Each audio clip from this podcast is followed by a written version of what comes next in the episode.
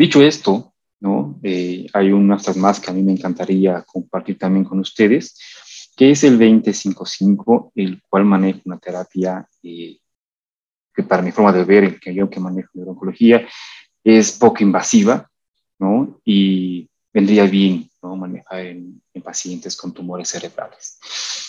Les hablo del estudio 2055, ¿no? el cual evalúa el papel del TTFields en pacientes con diagnóstico de glioblastoma reciente eh, o de largo plazo.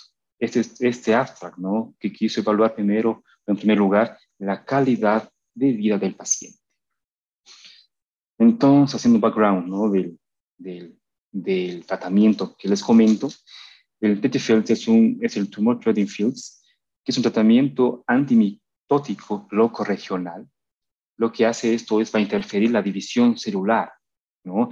A nivel del parénquima que se encuentra afectado.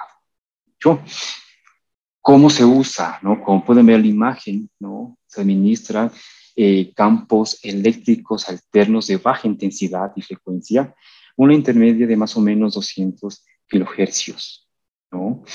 El transductor se coloca directamente sobre el paciente con el cuero cabelludo totalmente afeitado para que tenga mejor agarre, ¿no? Este tipo de, mecanismo y mejor traspaso de las ondas eh, o campos magnéticos que se quiere usar, ¿no? A nivel, nivel cerebral.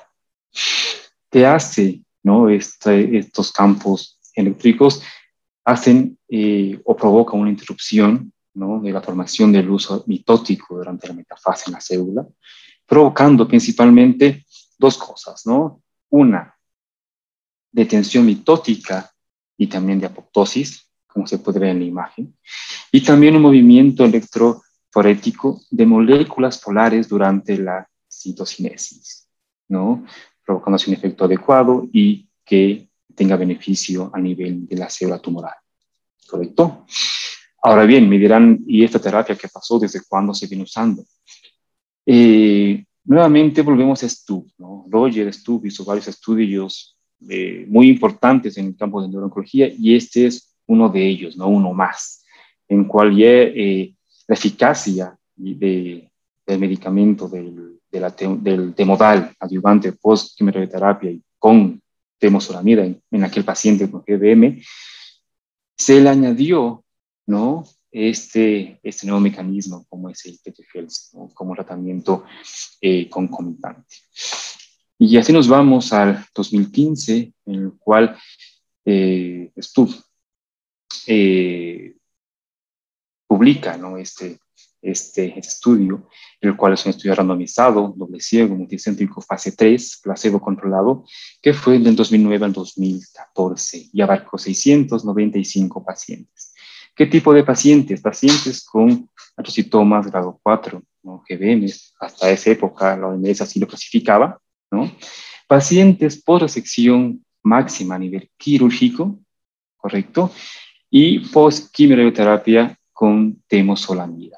El paciente igual tiene que tener más de 18 años y un KPS igual o mayor a 70. Eh, los pacientes que fueron 695 se randomizaron 2 a 1 el primer brazo a recibir temosolamida de mantenimiento más TTF, ¿no? este mecanismo nuevo para esa época, y el segundo brazo solamente con el temodal de mantenimiento. ¿Qué se quiere evaluar? Se quiere evaluar en primera instancia, en primer point, sobre vida libre de progresión, ¿no? por intento de tratar en la población estudiada. Y como segundo point, sobre vida global. ¿Correcto? En cuanto a las curvas, ¿no? que ya se podían ver el, el beneficio, a su parte izquierda en lo que es PFS, el PFS mediano con ITT ¿no? fue de 7.1 meses versus 4 meses con una P de 0,001. La sobrevida mediana, igual por el intento de tratar a la población, fue de 19.6 meses versus 16.6 meses con una P de 0,03. Y la sobrevida en dos años fue de 43 versus 29% a favor de la terapia con T-modal y TT-FIALS.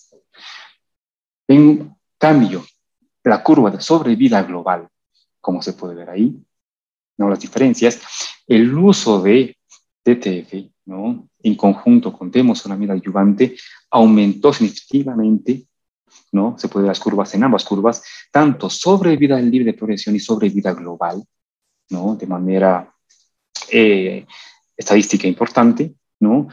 Y el efecto colateral solamente se encontró reacciones adversas a nivel cutáneo grado 1 y grado 2 en el 50% de pacientes. ¿no? Entonces, esto ya demostraba el beneficio de este tipo de, de terapia nueva para ese, para ese año, ¿no? y que ahora sigue siendo eh, promisorio ¿no? y que sigue dando buenos resultados a nivel del paciente con glioblastoma recurrente. ¿Qué cambiaría o qué cambia en nuestra práctica clínica este tipo de dispositivos, ¿no? de tratamientos? Obviamente, los sobrevivientes ¿no? de glioblastoma que recibieron el TTFIELS presentaron mejoría significativa en su estado de salud desde el diagnóstico y esto es muy importante, ¿no? También no perjudicó la sobrevida del paciente, ¿ya? Y la calidad de vida mejora significativamente en pacientes con mayor tiempo desde el diagnóstico, ¿no? Ya sea la patología estable o si se evidencia progresión, ¿no? Entonces, en lo que es la oncología, el tumor cerebral que es agresivo, sobre todo el grado 3 o grado 4, como el GBM, una vez se queda con las manos atadas sin saber al paciente qué ofrecer, ¿no? En cuanto a terapia inmune o quimioterapia, varias cosas. Y esta es una opción no me parece adecuada, ¿no? Para el paciente, que le vendría súper bien, muy bien.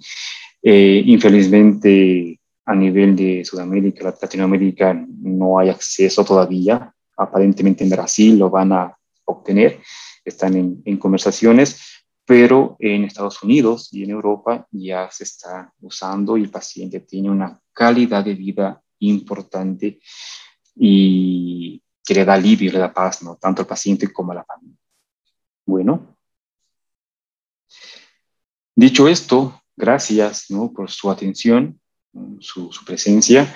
Eh, un gusto enorme eh, haber compartido con ustedes un poco de, de, ciencia en cuanto a a neurooncología. Eh, de por sí, el tumor cerebral, el manejo es complejo, es delicado con el paciente, tratar de que, de que se consiga una respuesta óptima o adecuada para que no, no padezca ¿no? de la patología, de la enfermedad. es un reto que nos tenemos, que nos tiene ¿no? día a día ahí pendientes ¿no? de, de, nuevas alternativas de tratamiento, nuevas cosas que pueden salir. Entonces, eh, son aportes que, que tenemos eh, que son útiles para nuestra práctica clínica de oncología. ¿Alguna pregunta que tengan, alguna inquietud? Estamos abiertos, tanto mis colegas como persona, así que pueden eh, hacer uso de, de la tecnología y preguntar alguna inquietud que tengan.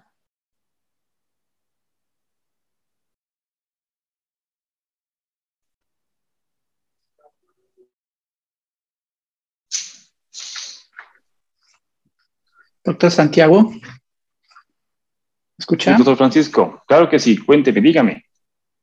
Pues antes que nada quiero felicitarlo por coordinar este módulo de tumores del sistema nervioso central. De igual forma, felicitar a todos los ponentes que han hecho una gran revisión de estos temas que son áridos para el oncólogo en general. Y pues eh, eh, Esperemos que este sea el inicio de una gran colaboración en esta área de neurooncología.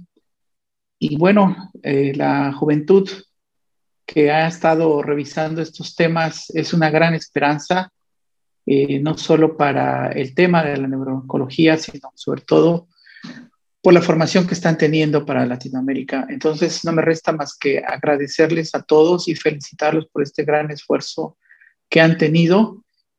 Y eh, esperemos que pronto podamos llevar a cabo más actividades académicas en esta área. Muchísimas gracias. Claro que sí. No, gracias a ustedes por la apertura, ¿no? De parte de mis colegas y mía, eh, grato siempre de poder compartir un poco de, de, ciencia, un poco de información que es relevante y que entre colegas nos apoyemos y aportemos un poquito más, ¿no? Para, para poder hacer lo más importante que es darle beneficio al paciente, ¿no? Que es lo que uno busca como oncólogo, como todos buscamos día a día. Tal vez alguna pregunta que tenga el auditorio algo para poder eh, complementar. Caso contrario, damos como culminada ¿no? la reunión de lo mejor del ASCO 2021 en lo que se refiere a tumores del sistema nervioso central.